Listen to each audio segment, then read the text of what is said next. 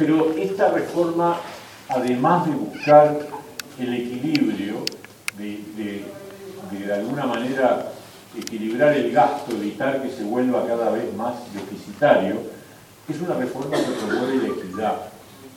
Yo quiero destacar esto porque realmente eh, es de las cosas que a nosotros nos hace sentir mejor. Es decir, estamos haciendo un cambio buscando además consagrar un valor que es ir a un sistema de jubilaciones y pensiones más justo. Más justo en tres sentidos distintos. Más justo porque se incorpora el complemento solidario, que es un componente que no existe en el régimen actual, pero que va a, a complementar las jubilaciones más bajas.